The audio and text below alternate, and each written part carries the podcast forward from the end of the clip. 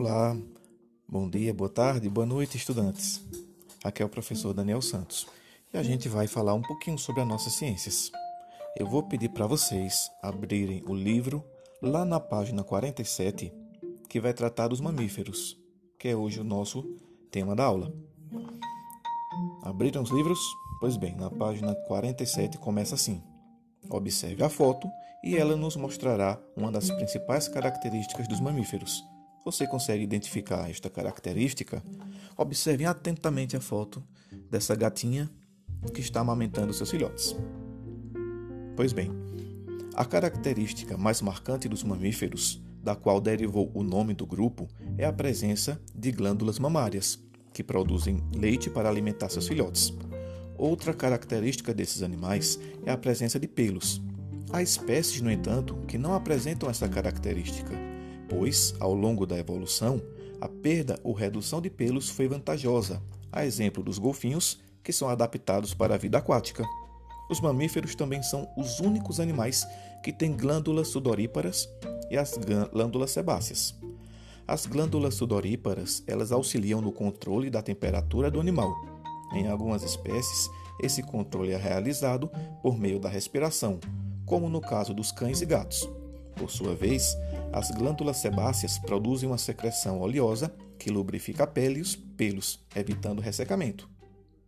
Alguns mamíferos também apresentam glândulas odoríferas, que são usadas para demarcar seu território ou para afastar predadores. A diversidade dos mamíferos e a sua presença em variados ambientes estão relacionados à endotermia.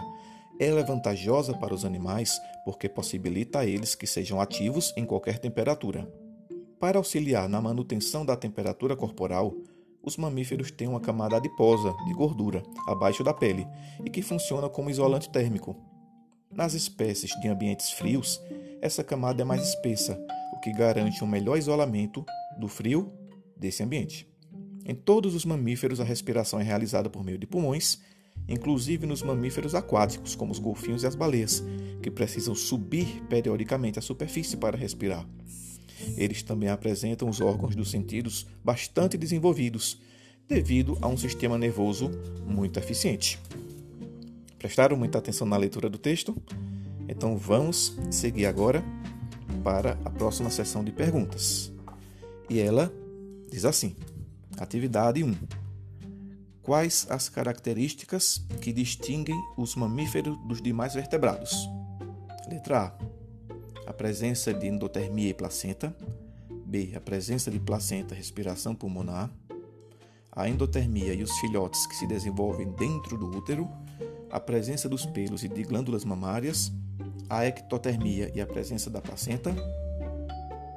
Essa pergunta pode ter mais de uma opção verdadeira. Pensem direitinho. Pois bem, aqui a gente faz essa, deixa essa atividade com vocês e as discussões vão estar abertas no grupo para que a gente possa ir resolvendo, tá certo?